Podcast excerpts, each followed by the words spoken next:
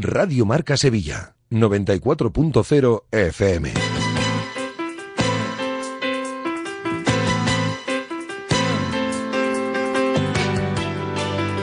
Directo Marca Sevilla. Agustín Varela.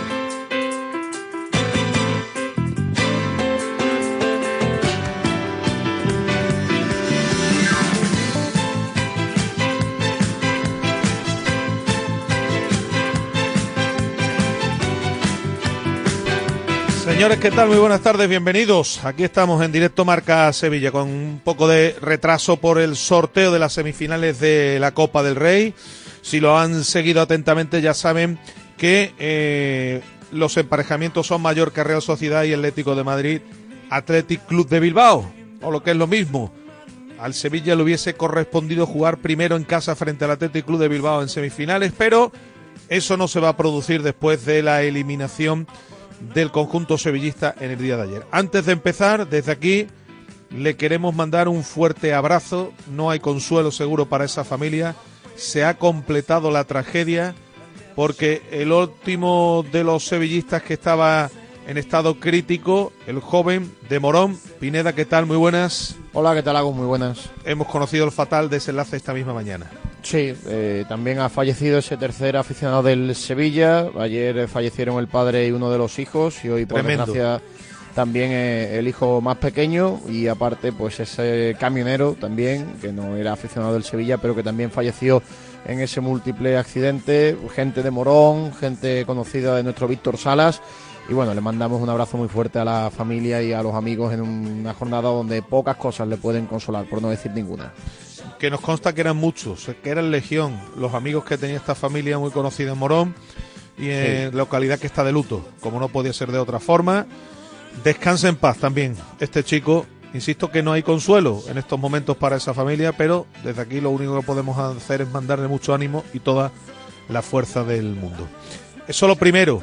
Lo segundo es que se terminó el sueño de la Copa en un partido serio en lo defensivo del Sevilla, pero pobre en ataque. No da para mucho más este Sevilla, que se queja y con razón de la actuación arbitral, porque el VAR, yo, yo creo que el VAR no actuó, después analizaremos, independientemente de las acciones, no actuó por igual con, con los dos equipos. Digo el VAR, más que el colegiado. Una cosa es lo que se pite, otra cosa es cuando te pongan la imagen en televisión. En fin, que se terminó la Copa para el Sevilla Pineda y ahora queda lo del domingo, otra cita fundamental. Ahora, hay que decirlo así, la vida en juego. Sí, bueno, hablaremos también de la previa del partido. Creo que hay que detenerse en muchos aspectos del choque de ayer. Una mejor versión del Sevilla, al menos algo más competitivo en defensa, más ordenadito. Empeorar lo de Girona era muy complicado, prácticamente imposible, por tanto el Sevilla mejoró algo. Un Sevilla que arriba tiene muy poquito, eh, tiene muy poca capacidad para hacerle daño a, a los rivales, que tampoco quiso o no supo aprovechar el bajón físico del Atleti, que también era lógico que se le diera. Hablaremos del tema arbitral y hablaremos también de la no comparecencia de gente importante del vestuario y del club cuando termina el partido. Cuando hay jugadas polémicas que no favorecen a tu equipo después Me de todo lo que se está viendo, a, a mí me llama mucho la atención la no comparecencia en rueda de Al prensa. menos de decir algo. Flores. Sí, eh, que entiendo y respeto que puedan estar muy afectados por lo que ocurrió con los aficionados, pero creo que también el cargo de entrenador del Sevilla a veces pues requiere esa figura, esa labor de portavoz. Por tanto, mm, si no era el entrenador, tenía que haber salido presidente, Alguien, si no el director alguien deportivo, alguien tenía del club, ejercido de alzar la voz, porque yo creo que ayer al Sevilla le metieron la mano en el bolsillo, sobre todo en ese penalti de show, porque yo tengo casi al 100% claro que lo último, el de Rakitic, no era penalti. Por tanto, Mm. aunque no estoy de acuerdo con la forma de utilizar el VAR en, en el día de ayer, porque era una jugada gris, como creo que no es penalti, bueno, pues por ahí puede pasar, ¿no? Pero lo de Show es una jugada donde le pegan una patada en el talón, una patada que tira al suelo a futbolistas, no hay balón de por medio, no toca la pelota, por tanto creo que es penalti clarísimo. Y si se revisan unos, hay que revisarlos todos. Por tanto, creo que el Sevilla ayer fue perjudicado. Lo que pasa es que nos hemos acostumbrado este año a que el Sevilla, como tiene tantos problemas en muchas facetas del juego, del club y de todo, se habla poco de los árbitros. Pero bueno, yo creo que también hay que resaltarlo porque ayer influyó, influyó en el resultado. Hablaremos no de lo que fue el partido, repasaremos la última hora ahora del rival de Osasuna e insisto, el partido del domingo, ahora ya hay que ir olvidándose de la Copa, aunque nos detengamos en el día de hoy porque el partido del domingo, bueno, pues es un partido fundamental. Por el cierto, ayer Agus, Sí. eh, cero minutos, cero minutos para Gumé y lo de Aníbal, pues que no fue convocado. Digo yo que algún día alguien, alguien, alguien tendrá que explicar qué ocurre en este club, donde se fichan gente que el entrenador no cuenta con ellos. Mm, esto es una casa de locos. Alguien algún día tendrá que explicar qué pasa aquí. Pues sí, algún día, como tú bien has dicho. Eh, y mientras tanto, en el Betis, mañana hay una cita importante para ver hacia dónde camina este Betis irregular, ¿no? Perder sería seguramente la confirmación de que este Betis no está para pelear por el objetivo esta campaña. Y estamos pendientes de los movimientos de, de mercado. Borja Iglesias no está citado para el partido de mañana. Luis Enrique sí está citado. Ha hablado Pellegrini. Me ha parecido interesantísima la comparecencia del entrenador chileno, que ha hablado de todo, como suele ser habitual en él, y que entre otras cosas les adelanto, cuando se le ha preguntado por su futuro, ya no ha asegurado, como se venía haciendo, corrígeme Pineda si no me equivoco hasta ahora, que iba a cumplir su contrato. Ha dicho Sí, que claro. este verano ya se verá. Y a mí me da, es una reflexión, que después andaremos en ello, a mí me da, Pineda, que a este hombre están empezando a aburrirlo. Puede porque ser. le están deteriorando cada vez más Sí. el plantel. Yo, más allá de lo que ha dicho de su futuro, que esta vez no ha sido tan tajante, lo ha dejado un poco más abierto. Eso es. Creo que lo más significativo, para mí lo más llamativo ha sido su respuesta sobre Luis Enrique, un jugador Sí. que lo tiene prácticamente hecho con este grupo americano, que se va a ir, si no cambia nada, a Botafogo y que luego se va a marchar a la Liga Francesa. Cuidado con una can- esto, cuidado, cuidado lo de que vas a decir. Cuidado con estos inversores y Sí. cuidado de dónde viene la información y los 20 millones. Cuidado, ¿eh? Te iba a decir que si Cuidado. se cumple esa cifra, si se cumple esa cifra, Eso yo ya es lo otra pongo en cuarentena, Eso te digo que cosa. sería una operación irrechazable para el Betis porque es revalorizar casi al doble un jugador que no ha demostrado nada, Sí. pero el técnico ha dicho que cuenta con Luis Enrique para la segunda vuelta. Por tanto, estos mensajes que ya dejó en el mes de agosto Sí. se vuelven a repetir y lo que demuestran es una desazón tremenda del entrenador con lo que pasa en el club. No, y si lo dice porque sabe también que en esa operación, bueno, pues que en la operación hay cosas, fondos de inversión, a ver cómo te pagan, 20 millones, en fin. Todo muy extraño, todo muy extraño. Y más extraño es lo que está ocurriendo con el Chimi Ávila, con todos mis respetos, ¿eh? Con todos mis respetos para el Chimi y para Osasuna. Osasuna que ahora dice que el Betis que 3 millones, un futbolista que la rodilla la tiene como la tiene, que en Osasuna es suplente y que Osasuna si consigue endosarle al Chimi sería hacer el negocio del siglo.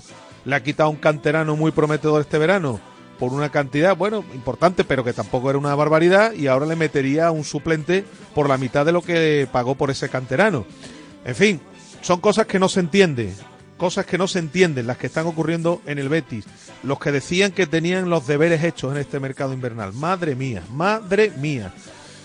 Con Fornals hay acuerdo, después de co- contaremos, pero West Ham lógicamente pide un dinero por él. Y donde sí hay muchos problemas es en la lista de convocados porque he contado hasta 13 bajas. Finalmente Pineda no está ni más roca, ni más roca tampoco, ¿eh? Así que cuidado que con el partido de mañana. Tres días con fiebre, hombre, es una baja muy importante para el Betis, ¿eh? porque yo creo que Marroca junto a Isco Alarcón eh, está siendo los dos mejores futbolistas del Betis con más regularidad y en esa columna vertebral sosteniendo al equipo. Eh, hombre, el partido de mañana para el Betis es muy complicado porque tiene un montón de bajas, porque hay jugadores incluso que pueden estar con la mente pendiente de una posible salida y no va a ser un partido fácil de sacar adelante porque en el banquillo no va a tener, entre otras cosas, muchas alternativas Pellegrini. Bueno, pues insisto que así están las cosas en el conjunto verde y blanco. Escucharán a Pellegrini, estaremos con la última hora del Mallorca.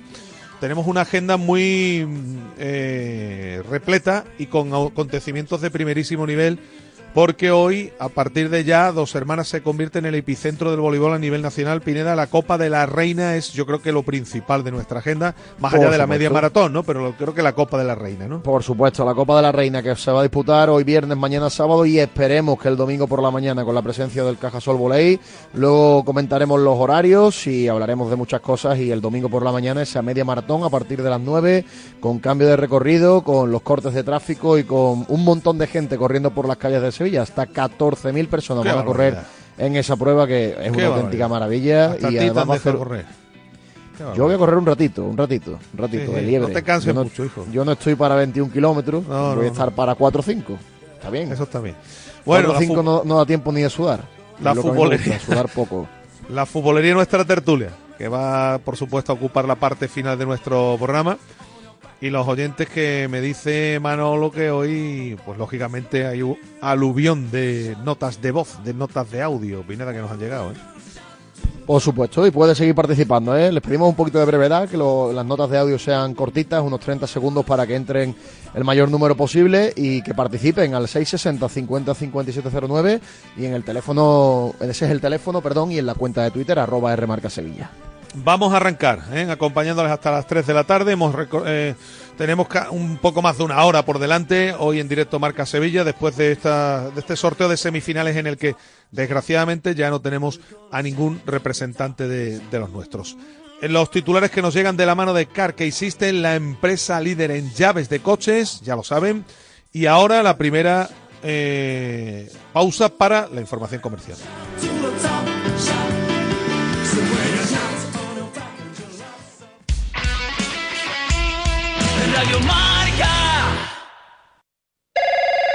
Manuel, he perdido las llaves del coche y es la única que tenía. No sé qué voy a hacer. No te preocupes, para eso está CarKey System. Ellos te hacen una nueva llave en un tiempo récord. En CarKey System tenemos tus llaves. En System tenemos tus llaves. CarKeySystem.com Las furgonetas Mercedes-Benz están fabricadas para darlo todo y con el servicio Express Service podrás contar con un mantenimiento ágil, sin tiempos de espera y con la calidad habitual de Mercedes-Benz. Reserva tu cita en nuestra web y optimiza tus tiempos. Con Cesur y Fervial, tus talleres autorizados Mercedes-Benz en Sevilla. Si quieres seguir al minuto toda la actualidad deportiva, ser el primero en enterarte de las noticias más relevantes y vivir todo el deporte en directo, descárgate ya la app de marca. Resultados y clasificaciones, los mejores directos, agenda de televisión, notificaciones personalizadas de tu equipo, modo oscuro y mucho más. Accede al instante a la información deportiva que más te interesa con marca, la app número uno para vivir el deporte. ¡Ay, madre! ¡La liga está que arde! ¿La liga o los ánimos? ¡Las dos cosas! ¡Y los árbitros! ¡Oh, los árbitros! El Madrid aguanta. El Girona se sale. Atleti y Barça van mejorando y por abajo. ¡Cocodrilos por abajo! Y el Sevilla coqueteando con los puestos de descenso. ¡No! Bueno, vamos con los partidos, ¿no? Venga, vale. El sábado, Real Sociedad de Rayo, Las Palmas Real Madrid, Barcelona Villarreal y Mallorca Betis. Marcador de Radio Marca con los Pablos. López y Juan Arena. Comienza Goles, el clásico de la radio deportiva, en sintonía exclusiva de Radio Marca. Ya estamos aquí. Hay parado para rato en la sintonía más deportiva del mundo. Simplemente radio, que ya es bastante, ¿eh? Después de 40 años que siga sonando esta sintonía. Cada noche a las once y media tienes una cita con Goles, el clásico de la radio deportiva. ¿Cómo está el patio? Periodismo de etiqueta en Radio Marca. Estos goles, ya lo sabes.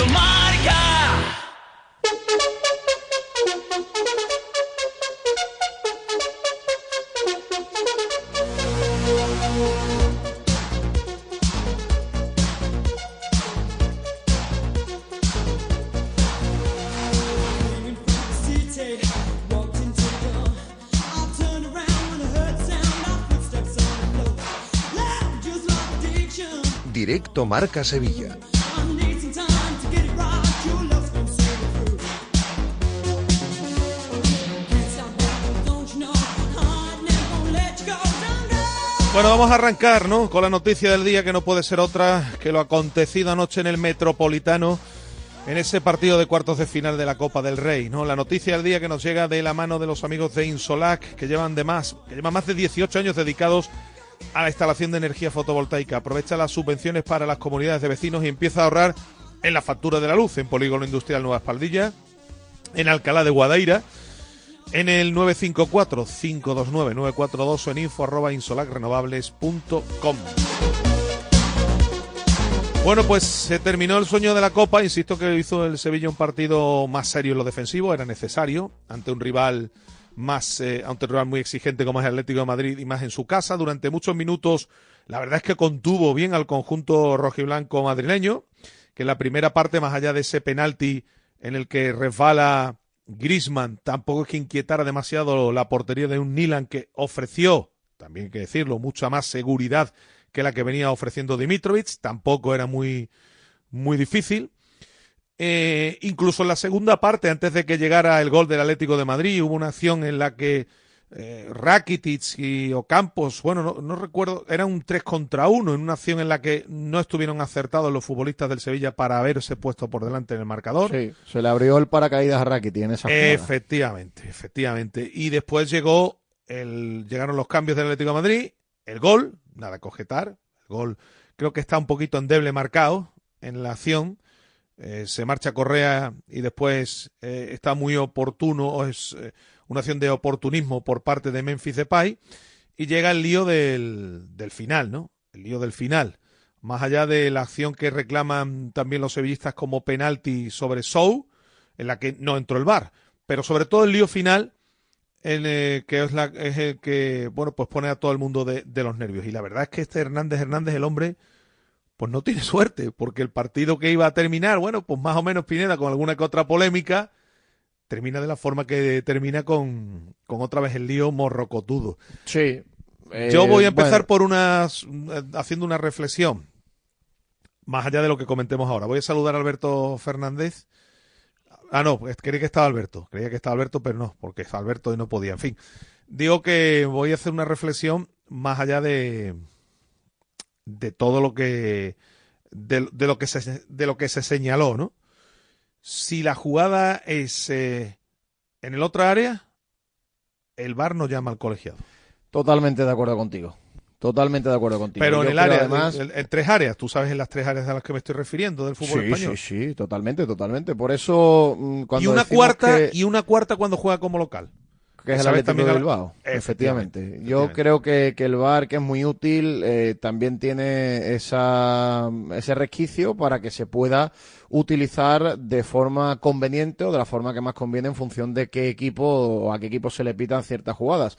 Es decir, este tipo de acciones donde son grises, donde hay contacto, donde Correcto. también se puede tocar pelota y donde, según nos dijeron al principio, pues el VAR no estaba para estas acciones que no son claras, pues aquí se abre el resquicio, algunas veces te dicen que se puede acudir porque eh, se ha pitado algo que no es y luego en otro caso te dice que no es una jugada de bar. Por tanto, no se ponen de acuerdo. Nunca vamos a tener algo, un criterio totalmente fijo, totalmente del que fiarnos. Ayer, por ejemplo, en el penalti que hace Marcao, que para mí es penalti, a pesar de que el jugador del Atlético de Madrid hace mucho por caer, para mí es penalti porque manda, Marcao anda torpe, deja la pierna, pasa la pelota, no la toca y, y impacta en el contrario. Sí, si el contrario va al suelo, te lo pueden pitar. En, Vamos a empezar caso, por, esta, por esta última. Sí, pero yo creo, creo que eso es lo que vas a decir. Pero para mí es penalti, un penalti torpe, absurdo, pero para mí es penalti. Y lo que tengo muy claro es que el VAR no puede entrar porque hay contacto. Es una jugada exactamente igual que la de Rakitic. Se puede interpretar penalti, no penalti. Lo que no puede entrar es el VAR en ningún caso. Para mí, si me tengo que inclinar, para mí creo que mm, es más no penalti que penalti, porque puede que haya contacto sobre el futbolista del Sevilla, pero también es verdad que la pelota sale despedida. Ahora bien, ahora bien, una vez que hay un contacto, que lo hay, eh, yo creo que en eso estamos de acuerdo todos, ¿no? Unos pueden interpretar que el contacto es lo suficiente para derribar a la mela, otros no, y otros podemos interpretar que la pelota sale y que posiblemente, bueno, pues es, si hay que señalar algo es que no es penalti. Pero hay una, hay una cuestión muy clara. En el bar, en el bar, el bar está para jugadas que sean claras, para jugadas en los que los errores son manifiestos y esto no es un error manifiesto. Aquí si el árbitro pita el penalti en vivo, para mí el penalti tiene que quedarse señalado. Y el Estoy no de acuerdo contigo. Pero para mí, la única percepción que para mí sí es un poco más penalti de lo que tú consideras. Pero bueno, que son jugadas en las que Independientemente, la gente, Pineda, de que estemos o no de acuerdo, o sea, ese penalti, Claro. si se pita, se tiene que dar pitado. Eh, porque no es un error flagrante. Exacto, porque es una jugada totalmente interpretable No que es un para error uno es más flagrante. penalti, para otro es menos penalti, por tanto aquí no debe entrar el VAR. Exactamente igual que la de Rakitic. Para mí, la que no tiene discusión y me sorprende mucho que no se avise desde arriba es la de Sou. La porque de Sou, ¿tú crees que es muy clara? Para Fíjate, mí es más yo creo- clara. Es pues más fíjate, clara. Yo, ve- yo veo que creo que de las tres a mí me parece que no es tan tan clara, Pues, fíjate. pues para mí es más clara que la de Rakitic porque la de Rakitic hay una toma donde sí parece que el jugador del Atleti toca pelota. En este caso no hay ningún toque de pelota. Ningún toque de pelota. Lo que sí hay es una pequeña zancadilla, un golpe en el talón, le mete la pierna entre las dos piernas del futbolista del Sevilla que va al suelo y el árbitro ni siquiera hace por revisar. Por tanto, creo que eh, al final son decisiones una tras otra y en cada una se rige por un criterio y siempre, siempre se beneficia a los tres equipos de siempre. Por eso yo ayer hablaba a nivel nacional con José Rodríguez, con Vicente, etcétera, y hablaban de que el Atleti estaba muy enfadado con la designación arbitral y yo me reía. Y yo me reía porque al final que escuchar siempre las quejas de los grandes con este tema creo que es un poco ridículo, ¿no? Porque de todas formas te voy a decir una cosa, ¿eh? Eh, Jesús Gil Manzano estaba llevando el partido relativamente bien, estaba pitando bien. yo creo que a la hora de medir con las cartulinas amarillas estuvo regular. ¿eh? Reinildo creo que llevaba cuatro faltas en el minuto 35-40 y las primeras cartulinas amarillas fueron pero, todas para el Sevilla. ¿eh? pero quiero decir que, estaba llevando más o menos el partido. Ahora bien, que no, hace falta que te roben descaradamente para claro, en el partido. El, ¿eh? problema es cuando, el problema es cuando a ti te llaman del bar. El problema es cuando te llaman del bar y te ponen una jugada a cámara lenta y te la vuelven a poner y te la enseñan. Y claro, pues ya tú empiezas, puedes pensar que lo que has interpretado a lo mejor no era. El problema es que te llamen del bar. Y vuelvo a repetir, eh, la herramienta del bar no está para rearbitrar los partidos. Vamos a ver, está para rearbitrar en, en errores flagrantes, en errores morrocotudos. Pero en acciones que, en las que hay un ligero contacto, ahí el bar no debe llamar, eh, porque el este colegiado interpreta que ha habido falta este señor eh, Hernández Hernández, he visto edificios de 50 plantas con los cimientos más blandos que la cara de este señor cuando tiene un bar, ¿eh? cuando tiene el bar por delante. Este señor se ha convertido en un árbitro del sistema y, un árbitro que ya hemos visto lo que es capaz de hacer en apenas una semana, siempre a favor de los equipos grandes. ¿eh? Este Hernández Hernández. Ese es el problema. Tiene mucho, mucho peligro y, yo me río de, de, los compañeros que hacen las crónicas arbitrales y que están en las radios, en los medios nacionales para, entre ellos mi querido Pavel, que le tenemos mucho cariño, pero es que ayer puso que Hernández Hernández era el mejor árbitro de bar de España. Pues si Hernández Hernández es el mejor, ¿cómo será el peor? Pues ¿Cómo será el peor? Después de lo que ha hecho en los últimos partidos. Es tremendo. ¿Cómo se puede defender lo que ha hecho Hernández Hernández esta semana, los dos partidos que ha arbitrado? Que no tiene sentido ninguno. Y yo tengo la percepción de que si esa acción es en el otro área, el VAR no llama a Gil Manzano. yo creo que esto lo piensa todo el mundo, porque no es porque lo piense, es porque es lo que suele ocurrir, ¿no? Cuando se dan este tipo de circunstancias, ¿no? Pero, en fin, eh, más allá del arbitraje, más allá de ese penalti, que ojo, después, después el penalti hay que tirarlo y meterlo. Que fíjense lo que ocurrió, por ejemplo, con Griezmann, ¿no? Eh, después del penalti, creo que Ocampos, además Pineda ya no estaba, ¿no? Que es el principal especialista, un hombre que suele estar muy seguro, suele ser muy seguro, ya no estaba en el, en el terreno. Pero en cualquier caso hubiese sido una oportunidad para haber llevado el partido a la prórroga. Ya nos quedaremos con la duda de qué hubiese pasado si ese penalti se hubiese, se hubiese lanzado. Más allá de todo esto, bueno, pues yo creo que el equipo hizo un partido al nivel de más o menos Pineda lo que puede dar este Sevilla hoy día. Fíjate lo que te voy a decir. Ante un rival de como el Atlético de Madrid. ¿eh? Sí, creo que era más o menos eh, el partido que se esperaba. Eh, un equipo más cerradito, un equipo intentando primero arreglar la casa por los cimientos, defender bien. Por cierto, estoy mirando por aquí. Ocampo sí estaba. Si sí estaba todavía en el campo, sí Estaba, sí estaba. Ocampo no. Sevilla agotó los cinco cambios, pero. Ah, claro, es que, es que yo me confundí. Ahora me estaba confundiendo porque hubo una acción en la que Ocampo va a beber agua, pero al final no fue sustituido, efectivamente. Sí, sí. El último cambio fue Pedrosa. Tienes toda la razón. Fueron, Pedrosa por Acuña y, entró Rakitic por Sou. Mire, mire, entró Mir. Rakitic entró antes. Efectivamente, vaya el lío que tengo yo con los cambios, sí, eso es, exactamente. Y, y luego, bueno, lo, que estábamos hablando, que fue un partido, yo creo que más o menos que se ajustaba al guion que pretendía el Sevilla, un partido donde no ocurrían demasiadas cosas, donde el Atlético Madrid no tuvo muchas ocasiones, vi al Atlético cansado en la segunda parte y lástima que el Sevilla ahora mismo en el centro del campo no tenga apenas argumentos para poder hacerle daño a los rivales. Es que si tú no tienes capacidad de crear ocasiones, salvo alguna que rascas a balón parado, como esa que sí tuvo Campos, casi bajo palos, que no llega por poco, mm. pues ha sido muy Otra de Ramos. Claro, así, así es muy difícil ganar partidos, así es muy difícil ganar en ligas, así es muy difícil superar rondas en competiciones del caos. Lo, hemos dicho muchas veces, si no dominan las áreas, mm, es muy complicado en la élite. Pero al final te voy a decir cosa. ¿eh? Al final estaba pensando que si contabilizas, te salen tres o cuatro ocasiones muy claras para el Sevilla de gol. ¿eh? Es verdad que alguna llega ya en las postrimerías cuando el marcador está en contra. Esa de Ramos las ocasiones que... que llegan son siempre iguales, ¿no? Centros laterales. Y mm, excepto esa acción en la que O en la que van un contra 3 esa de contra Rakitic 1. que se equivoca y no se la pone, pero claro, eso tampoco Eso es una es. ocasión clara de gol porque ni siquiera hay tiro a puerta, por tanto yo no la incluyo en las ocasiones claras de gol. Hombre, pero era, un- en definitiva, era- era una que- superioridad muy evidente en ataque. Era creo- para creo haber que es un resuelto la- partido- la haciendo de otra manera. Yo creo que es un partido que demuestra lo que es el Sevilla a día de hoy, un Sevilla muy limitado, que solo se puede preocupar ahora mismo porque no está capacitado para más de intentar defender mejor y cazar algo arriba para superar a equipos más débiles, porque contra este tipo de equipos es, es incapaz de, de tener ningún tipo de opción de ganar los partidos. Por mucho que a veces juegue mejor, otro que juegue peor, este Sevilla no le va a ganar nunca ni al Atleti, ni al Madrid, ni al Barcelona, es imposible. Y bueno, vuelta a la cruda realidad el domingo, eliminado ya de todo, centrarse solo en la liga. Ahora ya la va- vida, como decía yo, la vida en exacto, juego, ¿eh? Exacto, y vamos a ver si el domingo el Sevilla se muestra eh, al menos igual de fiable en defensa, competitivo, porque mm, hacerle daño a Osasuna es más sencillo que al Atlético de Madrid. Pero claro, si el Sevilla juega como jugó aquí el último partido en casa ante el Alavés, pues tampoco va a tener opciones. Osasuna además viene con la ventaja de estar desahogado en la tabla. Es verdad que alguien puede pensar es un equipo Viene que en no zona de nadie, en zona de Eso nadie. es. Pero eso le hace ser un equipo peligroso porque va a jugar mm, desinhibido. Quizás lo único que pueda provocar esto es que falte tensión, pero con Arrasate Pineda rara es la vez que le falta tensión a Osasuna, ¿eh? Sí, sí, no. Bueno, y el otro día, por ejemplo, en su partido en casa se pone por delante 2 a 0, le empata el Getafe y sigue luchando, luchando y al final con ese golazo, también con un poco de suerte, gana el partido. Osasuna es un equipo muy competitivo, es un equipo que viene aquí sin tensión, sin presión y que como al Sevilla se le ponga el partido cuesta arriba, pues ya sabemos que el Sevilla, una vez que se pone por detrás en el marcador, lo tiene casi imposible y lo que tiene que intentar es que eso no ocurra, llevarse el partido, aunque sea en la segunda parte, intentar rascar algo arriba y bueno, vamos a ver si los de los jugadores ofensivos están un poco más acertados y si Quique que ha hecho varias probaturas en los últimos partidos, si Quique se da cuenta de que... Ahí es Sevilla- donde voy. En el Sevilla no hay mucho donde elegir y hay Pero- jugadores que al menos físicamente le da, porque ayer, por ejemplo, el partido otra vez que vuelve a marcar si Iván Rakitic, es que Iván Rakitic ahora mismo no está para este tipo de cosas. Pero ahora ahí está la gran incógnita. Lo que hizo el Sevilla en el Metropolitano no lo puede hacer en su estadio. Yo ¿Cómo? creo que, que hay que mentalizarse que a lo mejor es la única forma sí, de, de sacar o puntos. sí, ¿eh? o, o sí, es la pregunta, o sí.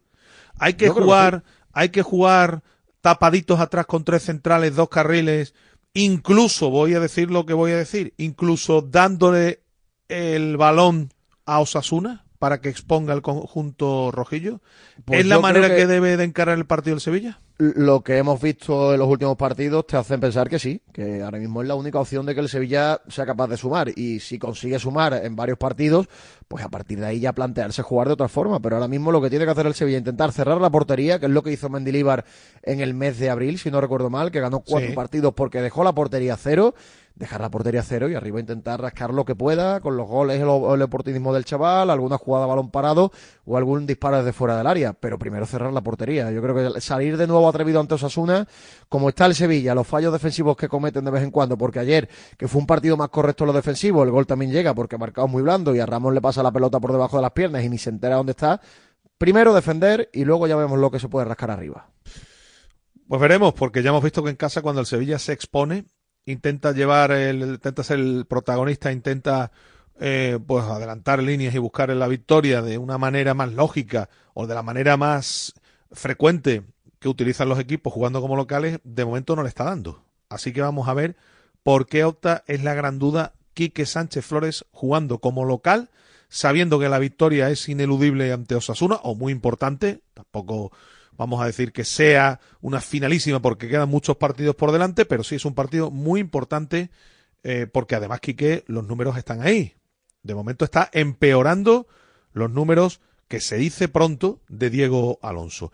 Antes de ir con la última hora de Osasuna, un par de consideraciones. Una, una, por favor, eh, hay que ser consecuentes. El entrenador no puede tener la culpa de todo. El entrenador ayer no se lleva a Aníbal. El entrenador no pone a Agumé. Yo creo que difícilmente, sabiendo lo que se está jugando Quique, va a tirar piedras contra su propio tejado. Es verdad que suena raro lo de Aníbal, porque es un futbolista que ante el Girona, al menos en ataque, demo- demostró que tiene cierto desparpajo. Pero digo yo que el entrenador no va a perjudicarse a sí mismo. Quiero decir esto porque eh, se está, estamos viendo que se está atizando única y exclusivamente, o se empieza a atizar única y exclusivamente por parte de algunos medios al entrenador, cuando los que han traído al entrenador son los mismos que siguen cometiendo un error tras otro, que yo no sé, he perdido ya la cuenta de futbolistas, entrenadores, directores deportivos y todo lo que está aconteciendo, y que aquí al que manda, de momento, pues tampoco parece que se le quiera eh, Son intocables. problemas. Son intocables ahora mismo. Son intocables. Director deportivo Pues y no lo en- presidente. no son, lo son entiendo. intocables. No, yo no lo lo entiendo. entiendo. ¿eh? Yo no lo enti- entiendo con, con lo crítico que habitualmente somos aquí en esta ciudad, con tanto prensa como aficionados, con cuando las cosas no se hacen bien. Aquí, por suerte, tenemos un espíritu crítico muy importante porque nos gusta Hombre, mucho el fútbol, porque a la gente le duelen sus equipos y, y pasan estas cosas. que el entrenador, mucho ahora- claro que el entrenador es responsable, claro que tiene culpa. Pero vuelvo a repetir que los futbolistas que han venido, seguro que no son los que ha pedido el entrenador. Eh, El otro día hablaba yo a nivel nacional en la tribu eh, con algunos compañeros y que decían que a lo mejor no, no se llegaba, o Quique no llegaba a febrero, que, que si seguía así se lo iban a cargar, y, y yo decía que, que puede ser verdad, que ¿Y Quique detrás si quién se va? equivoca, ojo, que Quique si se equivoca y no gana partidos, Claro. va a acabar siendo Pero destituido detrás porque es la quién ley va, del y fútbol, detrás quién va pero de Quique? detrás, detrás, pero detrás, no detrás a dos metros, no, detrás de la manita. Tienen que ir director deportivo y presidente, los dos, ¿eh? Porque claro, los dos, es que si aquí son los que no paran de tomar decisiones equivocadas una tras claro. Y aquí estamos a final del mercado y son incapaces de traer a nadie, incapaces de dar salida a nadie por muchos contratos que tenga. Que el director deportivo anterior se equivocó en el mercado de verano y lo arregló en enero. Con Brian, con Badé, con Pape Gueye y con la vuelta de Ocampos. Arregló al menos la permanencia, ganó un título europeo. Son incapaces de arreglar Es que, la situación y se equivocan una vez tras otra en las decisiones del entrenador. Y ya está bien. Ya está bien porque se van a llevar al equipo a segunda, ¿eh? No seamos injustos y miremos a todos los sitios. Claro que el responsable técnico tiene culpa de la forma de juego, del planteamiento de los partidos, de la utilización de los recursos. Pero miremos bien los recursos, lo que se está haciendo y lo que vienen cometiendo en forma de error mayúsculo los que están al mando de todo esto. Deportivamente, el director deportivo y desde la planta noble. Así que aquí no salvemos el culo a nadie, porque creo que le estaríamos haciendo un flaco favor al Sevilla Fútbol Club. Creo, ¿eh? Es nuestra percepción. Eh, en fin, esto por un lado. Y por el otro lado, como decíamos, eh, tenemos que escuchar antes de. Escuchamos a Navas, ¿no? Que creo que estuvo. Yo creo que Navas estuvo bien, crítico, ¿no? f- fue honesto, eh, habló de la jugada donde dice que toca pelota el jugador del Atlético de Madrid, habla también de otras acciones, así que vamos a escuchar al capitán del Sevilla al terminar el partido. Bueno, en primer lugar, eh, quería mandar eh, pésame a los familiares. Hemos levantado con la noticia, un, día duro para todos, eh, esos aficionados que venían a apoyarnos y, y bueno, queríamos dedicarle esta victoria, queríamos eh, darlo todo y creo que ahí sí hemos estado el equipo junto, ha trabajado hasta el final y hemos tenido nuestras opciones. Gracias por el mensaje que además te vamos a preguntar también. Y ahora sí, eh, retomamos con el partido. Muy serio el Sevilla, lástima de ese eh, gol en el minuto 80 de ellos, pero que podía haber cambiado todo ¿no? con ese último minuto. Una acción que el árbitro señala porque la ve y, y se desdice luego con la llamada del VAR.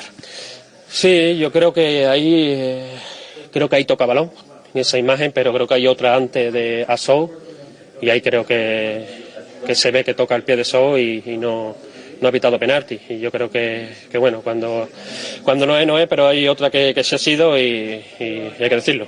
Sus, una imagen muy buena del equipo. Eh, ¿Sirve esto para, para levantar la moral, el ánimo, para buscar los tres puntos ahora ante Osasuna tan importantes el domingo? Sí, salí con esta actitud. Queríamos dedicar la victoria, como te digo, a todos los aficionados, a, a- al día tan duro que aunque nos hemos levantado hoy, queríamos salir con esa garra y con esa ganas de, de dedicarle el triunfo, pero no ha podido ser, pero creo que hemos peleado, hemos ido a por todo y creo que esa es la actitud para, para conseguir los triunfos. Y por último cierro para tranquilizar también a la afición eh, que tu cambio ha sido unas pequeñas molestias por precaución, que nada más allá de, de recuperación mañana y poco más. ¿no? Sí, ya jugué el partido anterior con un golpe y, y bueno, sí que pude aguantar entero. eh, hoy eh, me estaba pinchando un poco ahí, pero es solo el golpe de, hace 10 días y bueno, tenemos que, que seguir, quería estar con el equipo, ayudar y bueno, creo que al final pues entre todos lo vamos a sacar. Mejor así, que no tenga nada, que falta hace ahora cualquier ayuda es poca para la situación en la que atraviesa eh, eh, que atraviesa el Sevilla Fútbol Club. La, otra cuestión a la que me voy a referir, se agradece que de la Carnavas, que hable marcado, es un dolor, vuelvo a repetir, es un dolor que nadie va a poder mitigar a esa familia que hoy ha conocido además la trágica noticia de que el otro chico también ha fallecido. Eh, el Sevilla había hecho todo lo que tenía que hacer, pero eso yo creo que no es, creo, ¿eh? Creo que no es una razón para que ayer alguien del Sevilla, insisto que el fútbol y todo lo que ocurre en la vida pasa a un segundo plano cuando este tipo de acontecimientos nos, nos tocan de más o menos de cerca. Pero ayer alguien tenía que haber actuado de portavoz y el entrenador no quiso hablar y nadie de la planta noble tampoco después de lo que había acontecido en el Metropolitano. Sobre todo, sobre todo el tema arbitral, porque yo entiendo que no se quiera andar o no se quiera hablar mucho de fútbol, porque además tampoco, como tampoco fue una derrota humillante, una muy mala imagen del Sevilla, mm, bueno, lo puedo entender, ¿no? Pero al menos hablar del descontento que había en el club y en el vestuario con la actuación arbitral, al menos, claro, ya, al menos que no te quiten el derecho a quejarte, ¿no? ya que no puedes hacer nada en la federación ni con el comité técnico de árbitros, que vaya papelito del Comité Técnico de Árbitros en los últimos meses, al menos públicamente con la libertad de expresión, quejarte y decir que este señor, este árbitro de, de bar, se ha vuelto a equivocar. Bueno, pues el domingo cuadra Fernández con Díaz de Mera, que va a estar en el bar. Díaz de Mera, que va a estar en el bar el sábado con el Betis y el domingo con el, con el Sevilla. Última hora del rival de Osasuna. Iñaki Ciordia, nuestro compañero de Radio Marca en Pamplona, nos ha dejado la última hora del conjunto rojillo. ¿Qué tal, Agus? Muy buenas. La verdad es que se ha hablado poco o muy poco ¿eh? del partido del próximo domingo frente al Sevilla aquí en Pamplona. Eh, Osasuna está pendiente también de las posibles salidas de algunos de sus jugadores. La que más ha sonado es precisamente la del Chimi Ávila, que se le ha relacionado con el Real Betis Balompié. Desde el club no se contempla la salida del Chimi Ávila, por lo menos con la oferta económica del conjunto verde y blanco, 3 millones de euros. Sí que es verdad que el Chimi tiene ofertas de, de otros equipos y vamos a ver cuál es la situación del jugador rosarino, que todo indica que no va a volver a vestir la camiseta de Osasuna y que saldrá, como decimos, del club navarro en las próximas horas o en los próximos días antes del cierre del mercado de fichajes. Eh, por lo demás, decir que Darko Brasena, con todos los jugadores, tiene ofertas de equipos de segunda división, se está también a la espera de, de esa posible salida. Y en lo deportivo, Osasuna necesita, como el comer, esa victoria, sobre todo fuera de su estadio. En casa las cosas le están yendo bastante bien en los últimos encuentros. Son tres victorias consecutivas en el estadio de Sadar, la última precisamente frente al Getafe, frente al conjunto azulón, eh, haciendo un buen partido, pues sobre todo en la primera parte, se desinfló en la segunda y después llegó ese gol golazo eh, de Jesús Areso sin ángulo desde la esquina, prácticamente desde el banderín de córner, que le daban los tres puntos. Tres puntos muy importantes que ahora tiene que seguir sumando el equipo de Yago Barrasate. Con todo esto, el once que podría presentar en el Sánchez Pijuán sería el formado por Sergio Herrera portería. Eh, volvería también a esa pareja de centrales con David García y Alejandro Catena, aunque no se descarta la posibilidad de que pueda jugar con Juan Cruz también y dos carrileros, Rubén Peña y Jesús Areso. Eh, por delante, Ibáñez con Moy Gómez e Iker Muñoz, uno de los jugadores destacados en los últimos encuentros, y veremos si arriba juega solo Budimir o lo hace acompañado por Raúl García. Si juega solo el croata, lo más lógico es que en la media punta aparezca otro de los hombres importantes, como es Aymar Oroz. Bueno, pues muchas gracias a nuestro querido compañero Iñaki Ciordia. Antes de hacer una pausa, vamos a ir con algunos de los de las notas de voz, de las notas de audio, que nos han dejado nuestros oyentes en el 660 50 57 09, de la mano de los amigos de GESOL, porque empresas de paneles solares hay muchas, pero como GESOL solo una ofrecen hasta 25 años de garantía en sus instalaciones. Si quieres ahorrar en tu factura de la luz, entra en www.disfrutatuenergia.com y recuerda que GESOL se escribe con doble E y G de garantía. Mm, buenas tardes, Radio Marca. A ver, Agustín, una pregunta. Mm, que yo sepa, está libre, sin ficha. ¿David De Gea está libre o portero? ¿Como agente libre? Buenas noches. Eh, Marco, desde Sevilla.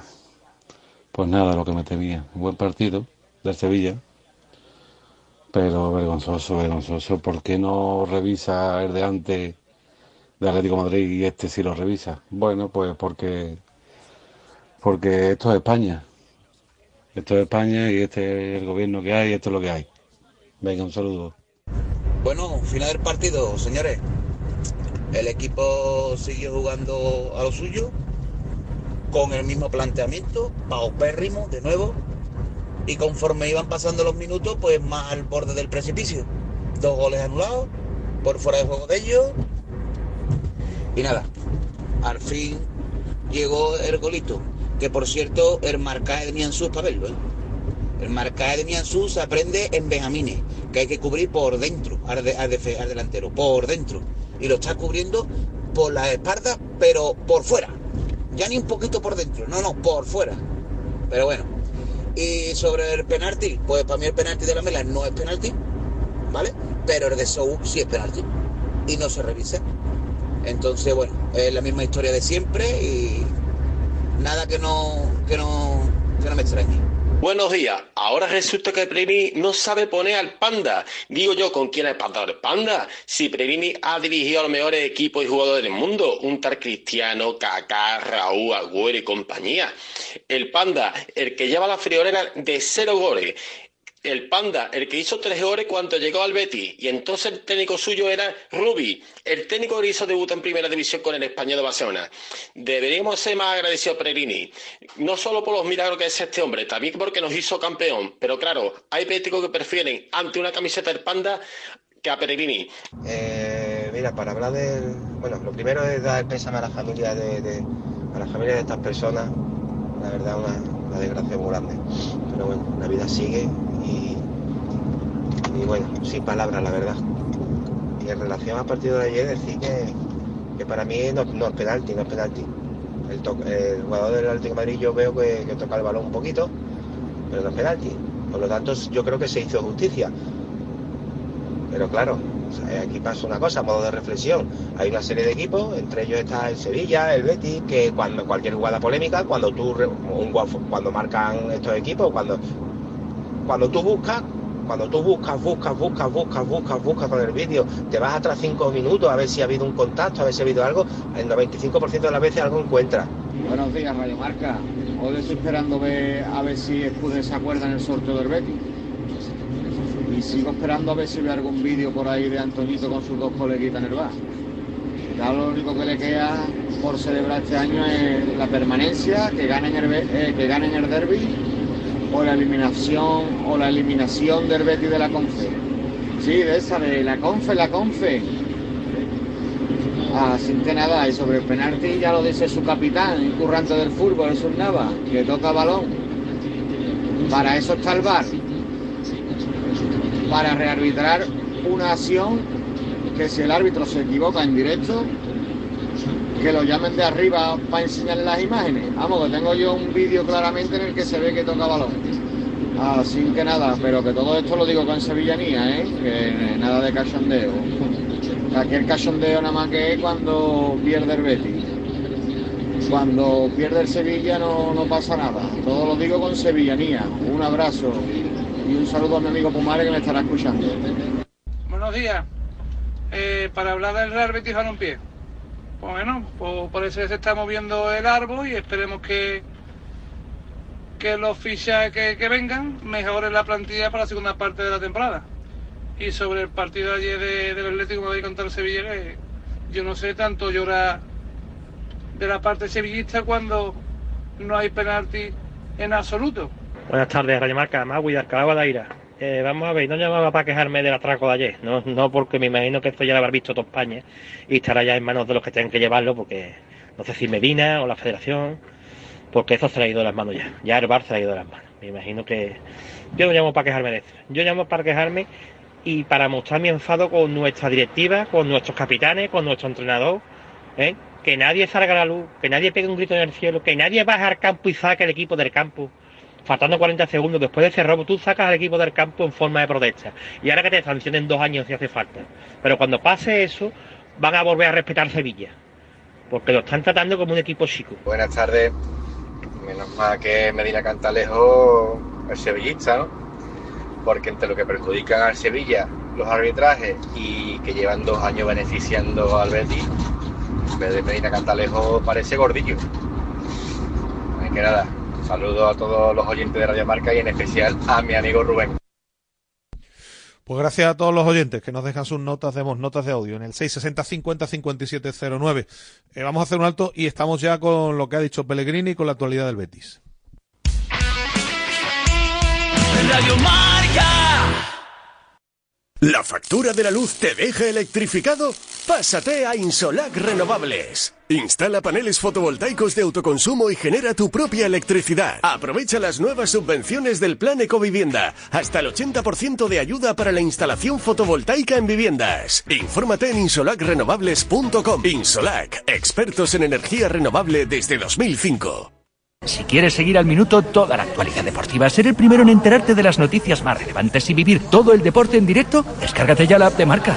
Resultados y clasificaciones, los mejores directos, agenda de televisión, notificaciones personalizadas de tu equipo, modo oscuro y mucho más. Accede al instante a la información deportiva que más te interesa con marca, la app número uno para vivir el deporte.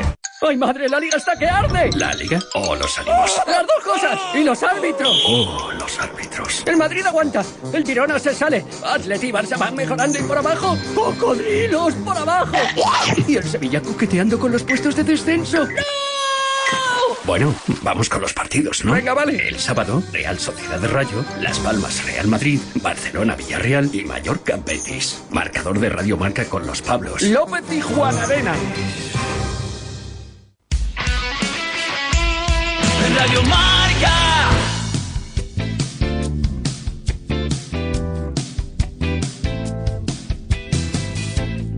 Directo Marca Sevilla.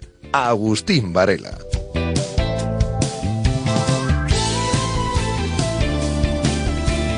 Dos y 23. Son 13 bajas las que acumula el Betis para mm, el partido de mañana en Mallorca. Muchos futbolistas fuera, porque solo decía Pellegrini que Miranda es el único futbolista que es recuperable para mañana y no seguramente para iniciar el partido, no para estar 90 minutos. Al final William Carballo no ha podido estar y al final hay otra baja de mucho peso y consideración que es la de Marroca, ¿eh? en el medio campo. No está ya Andrés Guardado, no está Carballo. Mañana solo tiene a Altimira y a Johnny, ¿no? Pineda, si no me equivoco, para esa posición de medio campo. Sí, correcto, porque el resto de futbolistas no, no están, o están lesionados o ya se han marchado, como el caso de Andrés Guardado, y son bajas muy significativas. Guido, William, Marroca, en esa zona del terreno de juego, que va a estar muy mermado.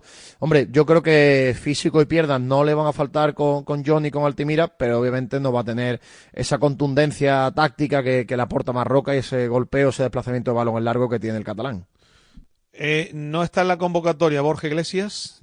Hoy no se va a hacer oficial lo de Borja Iglesias al Bayer Leverkusen, porque hasta que el Betis no cierre la operación de un sustituto, Pellegrini no quiere que el futbolista se marche, aunque lo ha dado por hecho. Es la, un poco la, el tire floja que hay ahí. De hecho, no ha entrenado siquiera hoy ya. Eh, Pellegrini ha dado por hecho y ha dicho que le va a venir bien al futbolista, ahora lo van a escuchar. Y sí está la convocatoria Luis Enrique del que ayer se hablaba que, bueno, pues se había cerrado el traspaso a este fondo de inversión, propietario, entre otros, del Botafogo, que el futbolista iba a ir a, al Olympique de Lyon y que se hablaba de una cantidad de 20 millones de euros. Fíjate, Agus, que en la convocatoria, que son solo 20 jugadores, está entre los 20 Pablo, Bu Pablo Busto, Enrique, Pleguezuelo, claro. Sandiao, Visus, Fran Vieites, muchos jugadores de, del filial, hasta seis futbolistas del filial. Bueno, eh, a Sal lo vamos a meter ya como jugador de la primera plantilla, cinco del filial en una convocatoria de 20 jugadores, por tanto va a tener en el banquillo muy poquito donde elegir Manuel Pellegrini. Y el acuerdo con Fornals para terminar el mercado parece que sí existe con el futbolista, pero claro, hay que llegar a un entendimiento con el West Ham que está pidiendo una cantidad importante de dinero por el jugador eh, español. Si finalmente esa cantidad de 20 millones de euros fuese una realidad en la operación de Luis Enrique, el Betis ya tendría ahí, bueno, pues algo de dinero para cometer algunas de estas operaciones sobre todo también la de sustituir a Borja Iglesias, porque aunque venga Chimi Ávila, que a mí es un futbolista que, insisto, yo creo que para el nivel que ha mostrado el Betis en las últimas temporadas, que venga un suplente de Osasuna, no sé hasta qué punto responde esto a las expectativas, aunque viniese Chimi, Chimi ha estado jugando en los últimos tiempos acostado a una banda. No sería un delantero al uso, ha jugado delantero, pero hace mucho que no ejerce de delantero. Allí está jugando Budimir y Raúl García de Aro Chimi cuando lo juega lo hace acostado a una banda. Supongo yo que a Borja lo sustituirán de alguna manera. Y vamos a ver si ahora hay dinero para cometer estas operaciones, porque aquí se sigue diciendo de forma sistemática que si la pandemia, que si la pandemia, que si la pandemia. Y por lo visto yo no sé, Pineda, si la Real Sociedad vio pandemia. Porque la Real Sociedad cada vez que se le va un futbolista tarda 10 minutos en sustituirlo y con otro mejor. Sí. y sí, aquí la pandemia, y la pandemia, y la pandemia, y no sé hasta cuándo va a durar la pandemia. Y por cierto, 26 de enero, ¿no estaban los deberes hechos? ¿No estaban los deberes hechos? A los señores del Real Betis Balompié, los deberes no estaban hechos porque no está aquí el sustituto de Borja Iglesias. No sé qué deberes estarían hechos. Entonces, claro, lo que no se le debe hacer nunca en el fútbol a la gente es tomar el pelo. Se pueden utilizar muchos argumentos, pero hombre, no es lo más conveniente. No es lo más conveniente. Así que vamos a ver en qué queda todo este asunto. Y Pellegrini, que ha estado hoy en la sala de prensa, yo creo que clarito más que nunca. Sí, está, no está contento con lo que está ocurriendo porque al final es consciente de que la plantilla ya se debilitó en verano, la último, en el último año y pico se ha debilitado varias veces y lo que está ocurriendo en este mercado con las dos posibles salidas de Borja Iglesias y de Luis Enrique y de momento pues sin, sin fichajes, a él no le gusta en medio de esta plaga también de lesiones que tiene el Betis y con partidos importantes que tiene que ir sacando adelante porque él sigue estando obligado a ganar y ve como cada vez tiene menos efectivos en la plantilla. Bueno, pues nada, lo de Borja Iglesias, insisto que no se va a hacer oficial hasta que firme su contrato en Alemania. Eh, hasta que el Bayer Leverkusen no firme el contrato, allí con los alemanes no se va a hacer oficial porque indudablemente pues también hay que respetar las eh, las formas de trabajar en este caso del, del conjunto alemán. Vamos a escuchar al entrenador del Betis, insisto que ha estado hoy eh, muy interesante la rueda de prensa que ha ofrecido. Bueno, veo al rival de mañana Mallorca como todos los rivales de la liga. Son todos rivales complicados, mucho más jugando en casa, ya lo demostró en la Copa, jugando nada menos contra el Girona, que lo pudo eliminar. Así que si queremos puntuar tenemos que hacer un partido muy completo. Mister Javier Carmeno para el desmarque. Habitualmente le preguntamos la previa de los partidos por los lesionados y por las bajas que tiene. También le quiero preguntar en esta ocasión por futbolistas que están ahí la posible rampa de salida, como Borja Iglesias y Luis Enrique. No sé si cuenta con ellos para, para el partido de mañana. Bueno, la lista de lesionados alegaría mucho la, la conferencia de prensa, así que mejor la dejamos, la averiguan ustedes o vendrá el parte médico. En cuanto a los nombres que me dice, Borja Iglesias no, no está citado para mañana, seguramente debe estar listo su traspaso para, para Alemania. Luis Enrique sí está citado porque por ahora pues, continúa con nosotros y esperamos que así sea. ¿Qué tal? Buenas, mister. Florencio Ordóñez, Radio Sevilla, Cadena Ser. Antes de entrar en cuestiones del partido, eh, hay una salida mm, preparada ya, que es la de Borja Iglesias. Evidentemente tiene que venir su, su sustituto. ¿Espera mucho de, estos últimos días de mercado para mejorar el ataque y, mejorar también ese problema de gol que tiene el equipo? Bueno, todas esas mejorías, ya lo he dicho varias veces, van absolutamente en relación directa con la, posibilidad económica que tenga el club de reemplazarlo. Así que vamos a ver eh, cómo se reemplaza a Borja, hasta qué mercado se puede llegar, quedan pocos días y son especulaciones a futuro que lo veremos después del partido con Mallorca. Hola, mister. Eh, José Manuel Jiménez de Onda Cero. Eh, sobre el partido, el Mallorca viene de clasificarse para las semifinales de la Copa del Rey. ¿Cómo ve el encuentro? ¿Cómo ve al rival? Bueno, acabo de decir que es un rival complicado, que además independiente, que no hubiera clasificado, siempre tiene un juego muy directo, muy muy eh, característico con lo, con lo que le da Javier Aguirre a su, a su equipo, tiene goleadores importantes en el área, así que tenemos que tener muchísima intensidad para evitar centro, para evitar cabezazos y tenemos que estar creativos para hacerle daño a un equipo que defiende muy bien. Hola, buenas, mister. Samuel Silva para relevo. Eh, le he escuchado hablar de Luis Enrique que está citado para mañana, pero ¿cuenta con él también cuando cierre el mercado? Cuento con él para cuando cierre el mercado, que es un jugador muy importante para nosotros. Buenas, mister. Pedro González para Bisoccer. Ha comentado usted que no va a hablar sobre el parte médico al completo. Solo les quiero preguntar por un nombre concreto, el de Marc Roca, que no ha entrenado durante la semana. Es un futbolista muy importante para usted. ¿Qué le ocurre y si va a estar citado para mañana? Y también sobre los canteranos. Durante la semana ha habido muchos que, se han ejercitado. ¿Qué valoración hace? Y sobre todo, ¿cuántos en cantidad crees que, van, que van a ir mañana? Muchas gracias. Bueno, sobre los canteranos siempre estamos tratando que se integren al entrenamiento con nosotros, los que están pasando un buen momento, porque se van acostumbrando también a la manera, a la mecánica de juego que tenemos en el primer equipo, así que siempre estamos citando jugadores eh, a, entrenar, a entrenar con nosotros. Marroca está con un eh, problema de neumonitis, así que no va a estar citado para este, para este partido. El resto de los de los eh, jugadores. Eh, Juan Miranda entrenó hoy día, va a estar citado, si bien no está para 90 minutos, por lo menos puede ir al banco. William Carballo todavía le falta una semana. Bueno, seguiríamos con eh, Mar Bartra, que tampoco está, está listo todavía. Así que de los que se recuperan, solamente Juan Miranda está para, para poder ser citado al banco esta semana. Eh, de los futbolistas actualmente en la plantilla, Luis Enrique y Asandiao son los que más mm, posibilidades mm, económicas, le, le- más eh, facilidades le pueden dar al club, ¿no? Para mejorar la situación económica y para mejorar la plantilla también. Mm, ¿Estaría dispuesto a, ello? Supongo que le preguntarán a usted. ¿Estaría dispuesto a ello o preferiría quedarse con estos futbolistas aun a costa de no poder mejorar mucho deportivamente la Bueno, plantilla? ese es un tema interno que tiene mucha arista, depende del valor, depende de cuándo paguen, depende de quién podemos traer, por decirlo que va directamente relacionado la diferencia a lo que es un refuerzo, a lo que es un nombre nuevo. Así que en ese aspecto, como digo, cada vez que debilitemos el plantel es porque fue un jugador importante. Si se invierte, podríamos ver si es alternativa de poder reemplazarlo. Pero creo que en este momento ya hay un plantel bastante limitado. Que pregunta al mister también por una de las asignaturas pendientes de la temporada, los partidos fuera de casa. En Liga creo que desde el día del Villarreal ha sido la única victoria fuera. Me imagino que mañana también, ¿no? Con esa intención de intentar romper esa, esa racha, ¿no? Los partidos fuera de casa. Sí, por supuesto que sí. Yo creo que siempre importante puntuar afuera. Son tres puntos que normalmente cuesta más conseguirlo. Quizás merecimos en algunos partidos más que contra Villarreal el haber sacado los tres puntos, no lo conseguimos. Así que mañana sería un, eh, un paso importante para intentar seguir eh, metidos en los puertos ahí cercanos a la Europa League o a la, de la, la próxima temporada. Y para eso, como digo, tiene que hacer un partido muy completo. La última por mi parte, mister. Usted ha comentado en muchas ocasiones que la falta de gol es uno de los problemas que está teniendo el equipo. Usted ha comentado la salida de Borja Iglesias, se habla de Luis Enrique, muchos rumores. ¿Entiende usted que el mercado de invierno puede ser una alternativa, una solución para que la segunda parte de la temporada el equipo recupere ese gol? Muchas gracias. Lo vuelvo a reiterar la respuesta que dije recién. Toda esa ida al mercado de invierno normalmente no es lo ideal. Lo ideal es conformar la plantilla antes de temporada, pero tanto antes de temporada con el mercado de invierno hay una relación directa en cuánto dinero tiene para gastar en- para traer a un, jugador. Porque un jugador que está inactivo, que no está jugando, a lo mejor es difícil que se ponga rápidamente. Los otros que están jugando cuestan dinero, así que va uno totalmente de la mano de la otra, de la otra cosa. Muy buenas, mister Jerónimo Mingolance, Canal Sur Televisión.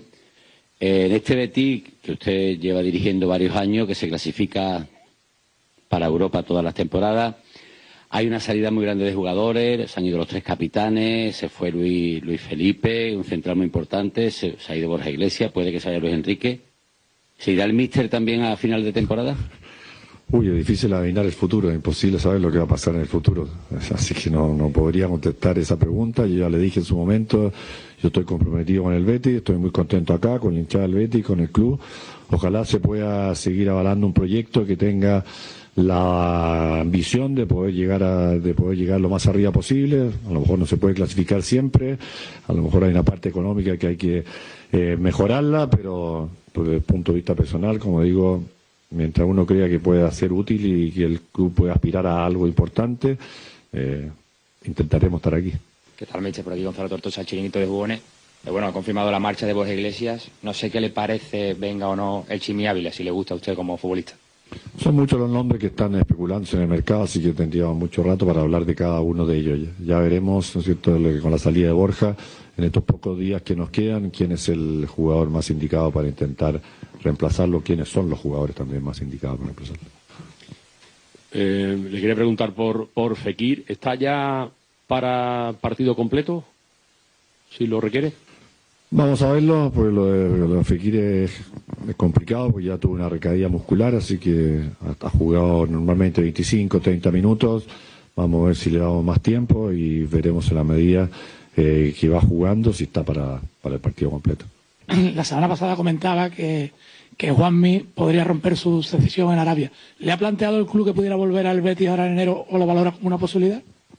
No, la verdad es que no sabía todavía lo de Juanmi, si sigue en Arabia, si no sigue en Arabia, no, así que no ha sido una posibilidad que se haya planteado aquí en este momento. Eh, Mister, en el mercado de verano, el último día se marchó Luis Felipe y no hubo tiempo para recambio. ¿Teme usted que pase algo similar en este mercado de invierno, que, a última hora llegue una oferta, como se está hablando, por ejemplo, con Luis Enrique y, no haya recambio? ¿Ha advertido usted de que no se repita? Eh, esperamos que no. Ya, lo dije, pero si se repite voy a tener la misma opinión que dije en el día en agosto. Tenemos que tener un equipo con ambiciones, porque tenemos un hinchado muy grande detrás, de aspirar a algo de importante, así que ojalá que eso no se produzca. Ha confirmado la salida de, de Borja Iglesias, o que está muy cerca de producirse. ¿Qué valoración hace de, la salida del Panda? Bayern Leverkusen, Xavi Alonso, ¿qué cree que le puede venir al jugador? Bueno, creo que es una gran oportunidad para él. En un fútbol, además, va a un equipo que está ganador, que, que está jugando eh, por ganar el título en Alemania. Yo creo que a Borja también quizás le hacía bien un, un cambio de aire, de, mostrar en otro, en otro nivel o en otra liga su, su capacidad. Por eso que no me opuse a la salida de él, la medida, como digo, que venga un reemplazante que no nos debilite el plantel. Bueno, pues la la interesantísima rueda de prensa de la que hablaremos ahora en nuestra tertulia, en nuestra futbolería de, del entrenador del Real Betis Balompié. Última hora del rival, del Mallorca, nos la ha dejado nuestro compañero de Radio Marca en Palma, Juan Sánchez.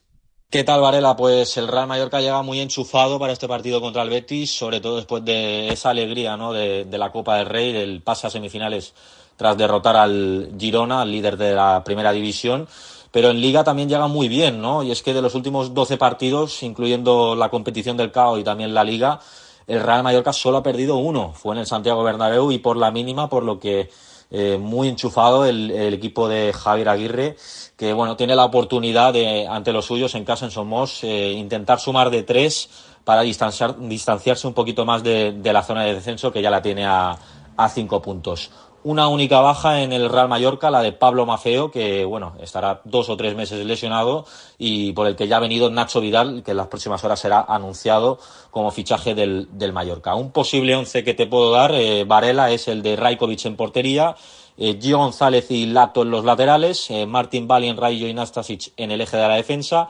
Samu Costa, Morlanes, Darder y Daniel Rodríguez en el centro del campo y arriba Kailarin. Todo esto para intentar superar al Betis, que será un partido difícil en Somos.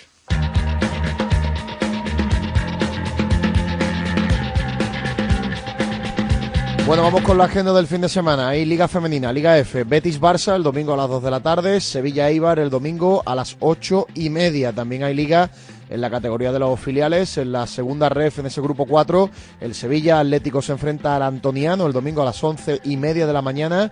El Racing Cartagena recibe al Betis Deportivo el domingo a las 12 del mediodía. Hay rugby también en la Cartuja. El Ciencia se enfrenta al Burgos el domingo a partir de las 4 de la tarde. Y el epicentro del fin de semana deportivo en la ciudad va a tener lugar en Dos Hermanas, en los Montecillos, con esa Copa de la Reina. El Cajasol debuta hoy a partir de las 8 de la tarde frente a Tenerife. Un ratito antes empieza la competición con el partido también de cuartos de final entre San Cugat y Aro Rioja y por supuesto la media maratón del domingo a partir de las 9 de la mañana con la salida en el Paseo de las Delicias con esa carrera para más de 14.000 corredores que van a disfrutar de las calles de Sevilla el domingo por la mañana. Bueno, pues ese es el repaso a otros acontecimientos más allá del fútbol. Hacemos una rápida pausa hoy, versión reducida de la futbolería, pero enseguida estamos en tertulia.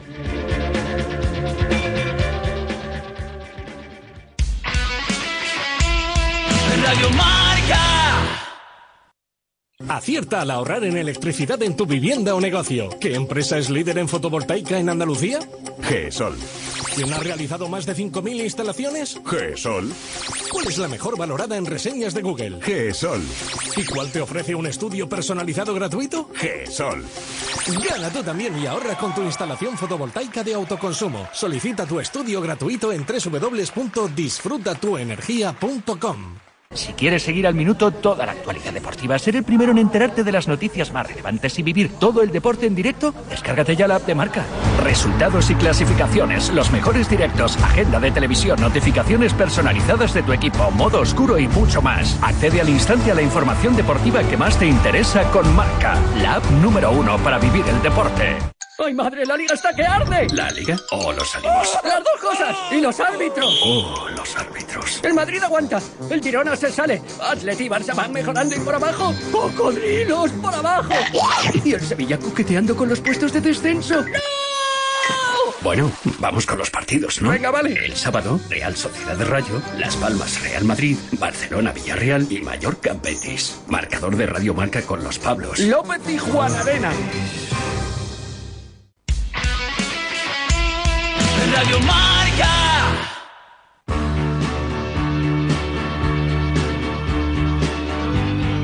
Bueno, estamos ya con nuestro rato de tertulia, nuestro rato de charla. No está hoy nuestro querido Lucas Auric, al que le mando desde aquí un fuerte abrazo, un emotivo y gran abrazo, porque nos consta que era amigo de esta familia que ha sufrido esta auténtica tragedia camino de Madrid y hoy pues es lógico normal que no tuviese muchas ganas de hablar nuestro querido contertulio. Así que un abrazo para Lucas, para, insisto, para toda la familia, aunque yo creo que cualquier consuelo es poco después de lo que ha acontecido. Voy saludando Nacho Delgado, compañero del Desmarque. Muy buenas tardes. Muy buenas, Agustín. Manolo Nieto, PTV, ¿qué tal? Muy buenas tardes.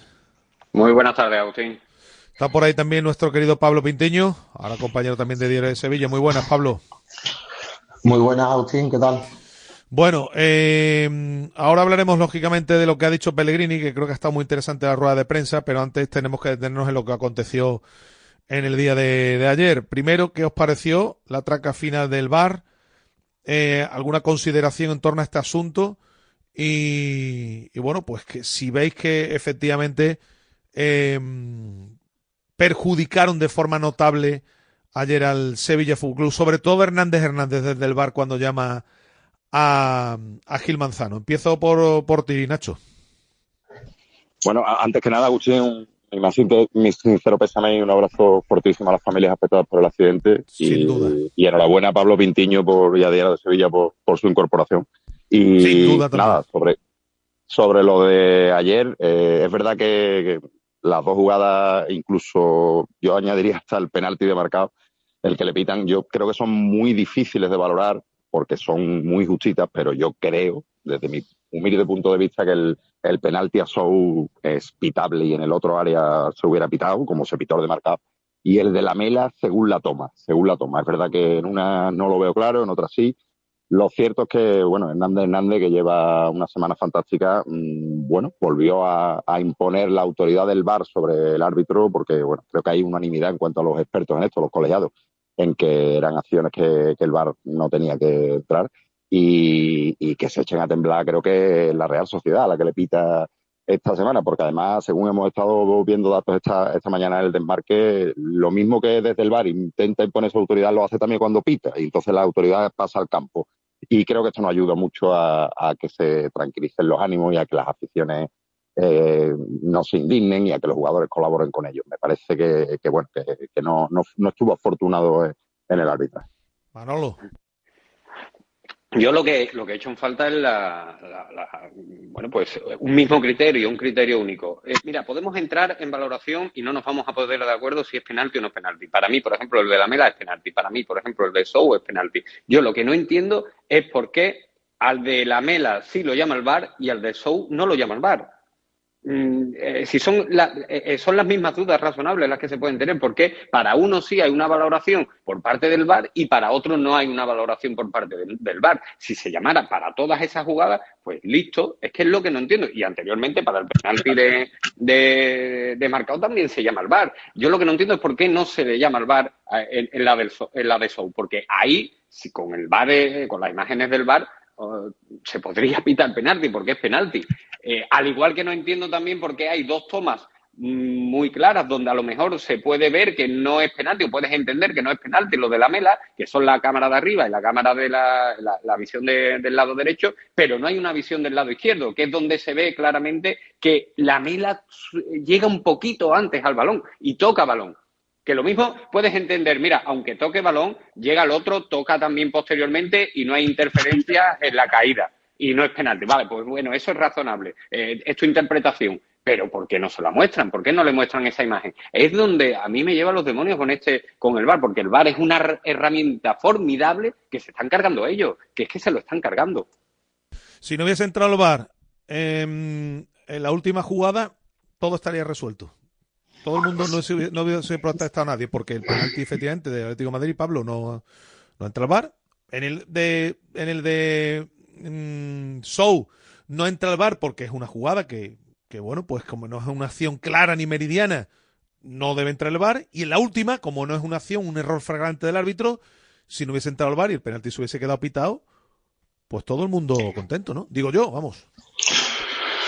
Pues sí, antes que nada aún me gustaría sumarme a, a, las muestras de afecto y de cariño que habéis mostrado hacia la familia de, los sevillistas, tanto tú como Nacho, y, darles el pésame por aquí, que bueno, como han dicho Nacho, creo que, es poco reconfortante, pero bueno, por lo menos que, sientan el, calor y el ánimo de, todos nosotros.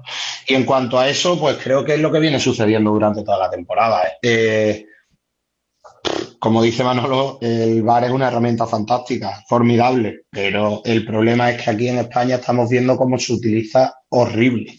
Eh, creo que Gonzalo Melero el otro día dio con, con la tecla. Eh, estas cosas en la Premier, aunque ha habido y hemos visto que ha habido eh, algún error flagrante en la Premier, no están sucediendo y al final es la propia liga la que creo que debe mm, tomar cartas en el asunto. Esto es un organismo de la Federación Española, que todos vemos cómo está la Federación Española a día de hoy eh, representada y, y organizada como para poder eh, tomar cartas en el asunto, no van a ser capaces, entonces creo que la liga debe ser la primera que al ver su competición, cómo está eh, siendo adulterada mm, semana tras semana, aunque eh, ayer fuera la Copa del Rey, tome, asunto, eh, tome cartas en el asunto y sea la que decida y, y le ponga las pilas, como quien dice, a, a los propios árbitros, porque el nivel es infame. Eh, es que estamos viendo como semana tras semana es que no aciertan una. Ya no hablo de un manotazo mm, sí, un manotazo no, es que hablo de un cambio de criterio eh, sobre, eh, bueno, en un mismo partido y eso es lo que me parece muy preocupante, como dice Manolo. Eh, es que al final mm, al aficionado le están quitando la poca ilusión que tiene eh, en el fútbol porque es que mm, ya no puede ni celebrar un gol, porque es que luego ha golpeado en la espalda de un futbolista que, bueno, entonces, creo que, la, que- la percepción es esa, Pablo. Ahí la percepción que tenemos todos es que si seguramente el penalti hubiese sido en el otro área, el VAR nos llama a Gil Manzano. Hay tres áreas que todos sabemos y una cuarta cuando juega como local, que es el Atleti Bilbao. Esas áreas para los árbitros son ahí actúan de otra manera y esta percepción la tenemos todos, ¿no? Eh, y ya está, y es lo que hay. Eh, y, y- y así está y así está la película. Y, y con esto hay que lidiar. Y, y más allá, ¿qué se puede hacer? Pues miren ustedes, si no lo hacen los que están mandando en los clubes y no se revelan ellos, pues ¿qué quieren que les diga? Yo, yo no sé qué más se puede hacer. ¿Eh? Hay que cambiar muchas cosas en el fútbol español en cuanto al asunto. Y, y insisto que a mí Gil Manzano me parece que, que está haciendo una temporada fantástica, pero ayer, claro, cuando lo llama el bar. Y, y otra, hay otra cosa que es que eh, las llamadas del bar y los mensajes que le hemos visto Sí, en el audio y sí. cómo, y cómo le van intuye, induciendo a que, a que, por ejemplo, en el caso de la Mela, a que no pite penalti. Mira, te, te voy a mostrar una imagen que yo creo que no le da porque no porque llega antes. Bueno, espera, Eh, mira, tenemos el. él, ¿no? Perdona porque ya que tenemos el audio vamos a hacer uso de él, ¿no? Para los oyentes que no hayan tenido la oportunidad de, de oír lo que ocurrió en esa acción última del partido. Jesús, Jesús, te voy a explicar por qué. Porque eh, Pablo Barrios juega balón, ¿vale? Juega balón. Te voy a mostrar, te voy- venga, te voy a recomendar una un field review para que valores la posibilidad del no penalti, ¿vale? Te voy a mostrar un par de tomas. Te voy a mostrar un par de tomas y empezamos, empezamos. El secreto allí y todo allí, ¿vale? Espera, Jesús, espera. Vale. Vale, voy a verlo. Voy a- Perfecto. Ábremela ya. Estoy aquí. Te la voy a mostrar. Ahí se lanza el jugador del Atlético de Madrid y valora la posibilidad de que juegue balón, ¿vale? Te voy a mostrar la inversa también. La inversa Vale, derecha toma te la voy a enseñar. Vale, toma balón siempre y lo otro ya es residual, ¿vale?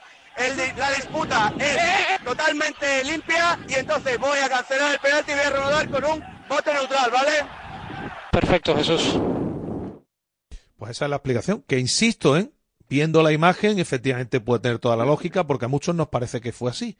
Efectivamente. Pero ¿por qué no lo llama en la acción de show, por ejemplo, ¿no? Para que valore si hay un contacto. Esa es la película, ¿no? Esa es la película. No, y sobre todo y lo que te estaba comentando antes, Agustín, eh, eh, la predisposición ya a... a- a- yo- esta es mi interpretación y yo quiero que tú me compres mi interpretación. No, mire usted, deje la interpretación Lo que ha contado Nacho. lo ha visto en directo. Lo que ha, contado Nacho antes. Lo que ha contado Nacho Mm. antes de la forma de actuar de Hernández Hernández dentro y fuera del campo, Nacho, lo que has contado tú.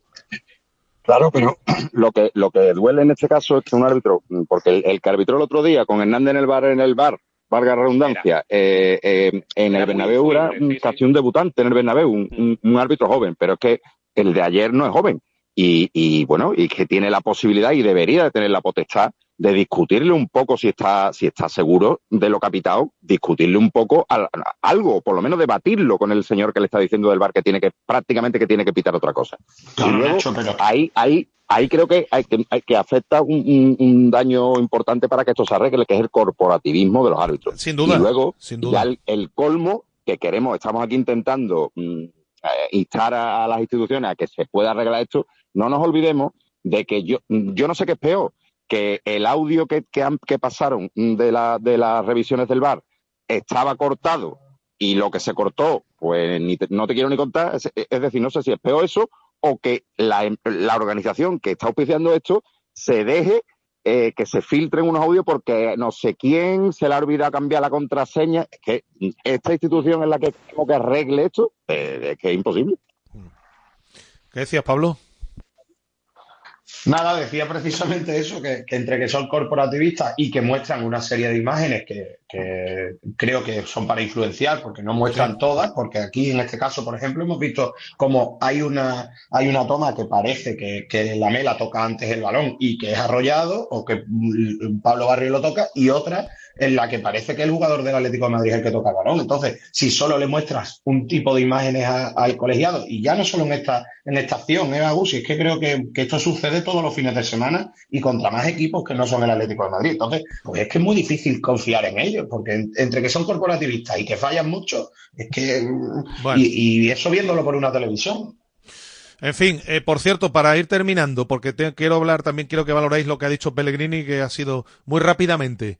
El domingo, ¿qué hace el Sevilla?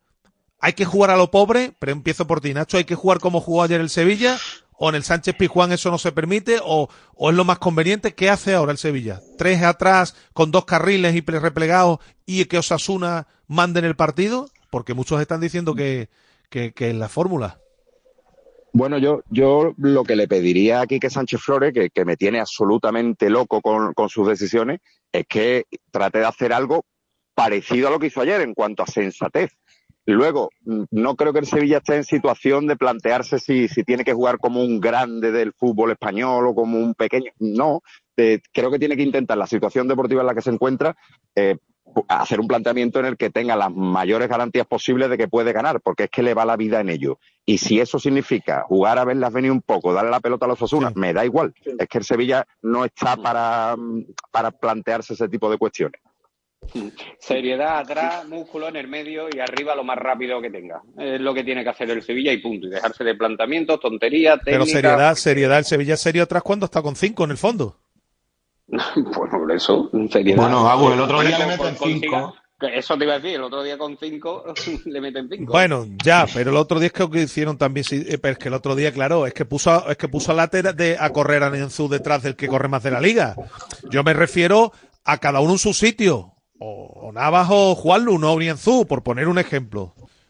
Quiero que me entendáis, que, que, que, que hombre, que se actúe con coherencia. Y lo más coherente ahora mismo, Pablo, es jugar como está jugando, o sea, jugar a lo pobre para que nos entendamos. Yo creo que sí, aún. Creo que a día de hoy eh, el equipo se siente más cómodo así y eh, también creo, como ha dicho Nacho, que se equivoca el entrenador ayer en cambio y en, y en forma de plantear, porque te quedan 10, 15 minutos A ver, que estamos- cuando marca el Atlético de Madrid Sí. y no es capaz de cambiar el sistema. Pero creo que el equipo a día de hoy se va a encontrar mucho más cómodo jugando así que jugando de otra forma, que proponiendo. Y es que además creo que por eso en el Sánchez Pizjuán no da con la tecla, porque si algo hemos visto de Quique es que el equipo, por lo menos fuera de casa, quitando el, el partido de Girona, que podemos decir que ha sido un grave error, eh, el equipo está rindiendo, más o menos, o sea, compite. Pero claro, eh, llega Sánchez Pizjuán, que es donde tiene que, tomar la manija del, del partido, y, y es Mm. verdad que, que los resultados son nefastos. Bueno, rápidamente, Manuel Pellegrini ha hablado. Eh, inquietante, para mí lo más inquietante es que por primera vez no ha dicho claramente que él eh, va a cumplir su contrato o quiere cumplir su contrato. Ha dicho en verano, en vera- que en verano ya veremos, ya veremos. A mí me da la sensación de que le están debilitando la plantilla cada vez más, de que se están produciendo situaciones que no son agradables para él y que me, no sé si tenéis y sacáis la misma conclusión, Nacho, me da la sensación de que Pellegrini empieza a cansarse un poco. ¿eh? Bueno, abs- absolutamente. De hecho, esta misma semana eh, hemos publicado en el desmarque nuestro compañero Álvaro Borrego que, que ha vuelto el, el mundo árabe a, Árabe, sí. a trasladarle su oferta. Eh, y si nos fijamos en, en los resultados, que en este caso no van a ampararle para que haga lo que hace normalmente, que es esperar y eh, cuando faltan dos o tres jornadas, decir el mérito que tiene lo que ha hecho, que es mucho, por supuesto, y, y pedir una ampliación de contrato, pues este año parece que las cosas no van por ahí, hasta el punto de que ha protestado ya públicamente. Y lo, y lo de hoy es referencial en ese sentido. Eh, la relación, y no es, que no, no es que sea mala la relación con el Consejo, pero que bueno, que el Consejo de Administración del Betis están también un poco cansados de este proceder de, de Pellegrini de todos los veranos lo mismo, eh, no sé qué hasta que acaba. Y luego que, que es verdad que él no está del todo contento, como ya ha mostrado públicamente, con, con lo que está viendo. Entonces, pues bueno, es muy significativo y, y lo que sí tengo claro es que en el Betis no se quedarían con la boca abierta diciendo, uy, mira, se ha ido Pellegrini en junio. No, no, no, no. En el Betis, en eso mm, me consta que están trabajando y que tienen ya en, en la mente, por lo menos, posibles alternativas. Así que, bueno, creo que es una realidad y, y, A ver si y son el- capaces. y el amor que está vivido en esta relación, pues parece que se está, se está yendo un poco. Porque- a ver si son, a ver qué- de qué son capaces, porque sin Pellegrini hasta ahora solo han sido capaces de quedar decimoquinto, Manolo. Así es, eh, no, y es lo que decía Nacho. eh, eh, nosotros también lo hablábamos en Zona Deporte el lunes y cuando dos periodistas se enteran a casi a la misma vez y por fuentes diferentes es que algo hay. Y a mí lo que más, lo que más eh, me llama la atención de la rueda de prensa de hoy de Pellegrini Abu, eh, eh, sin duda alguna, eso de eh, la coletilla que deja y a ver si hay un proyecto para luchar por algo. Lo- lo del Yo dinero. creo que es lo de sí, sí, sí, sí. No, lo Eh, del eso le económico. Es que siempre lo económico. A ver si. Y voy a decir una cosa: es que de lo económico, la culpa de lo económico la tendrán los que están ahí, ¿no? O la va a tener el que gasta la pintura en pintar el campo. ¿Hasta cuándo va a estar en la cantina y la del dinero? Y si mire usted, si ustedes tiraron a la basura 100 millones de euros porque pagar lo que pagaron por Borja Iglesias y por Fekir es una auténtica aberración, pues la culpa entonces no la tendrán, la tendrán los que han pagado ese dinero, ¿no? Digo yo, vamos. Es así, no, pero es que esto viene de la época de, fíjate, yo me acuerdo que con Bartra era necesario para para aliviar el límite salarial. Eh, pues desde entonces todo lo que ha ido saliendo era para, para el límite salarial y esto todavía no se soluciona, con lo cual pues Manuel Pellegrini ya yo creo que el hombre también se empieza a cansar, a cansar habida cuenta de que todo lo que todos los años no puede hacer un milagro y, y todos los años no puede hacer que el equipo sea competitivo. Rápidamente, Pablo, ¿cómo lo ves? Bueno, pues yo siempre os suelo decir que para mí Pellegrini es el gran artífice de, este Betis, tan competitivo como precisamente acaba de decir Manolo, y creo que, que si él sale, pues el Betis tendrá un problema, porque al final, como tú bien has dicho antes, con un entrenador que no haga milagros, como creo que viene haciendo Pellegrini durante las últimas campañas, a pesar de que de que el equipo está respondiendo muy bien y que cada vez mira más hacia arriba, creo que el Betis va a dejar de competir por lo que está compitiendo en los últimos, las últimas temporadas, que es por los puestos altos. Gracias, Pablo. Buen fin de semana. Te mando un abrazo. Otro Agus. Eh, Manolo, gracias como siempre. ¿eh? Buen fin de semana. Buen fin de semana, un abrazo a todos. Y Nacho Delgado, un abrazo. Pórtate bien. Buen fin de semana. Tenlo por seguro, un abrazo fuerte. Bueno, señores, nos marchamos. Pendientes durante todo el fin de semana. El lunes volvemos. Cuídense. Gracias por estar ahí. Adiós.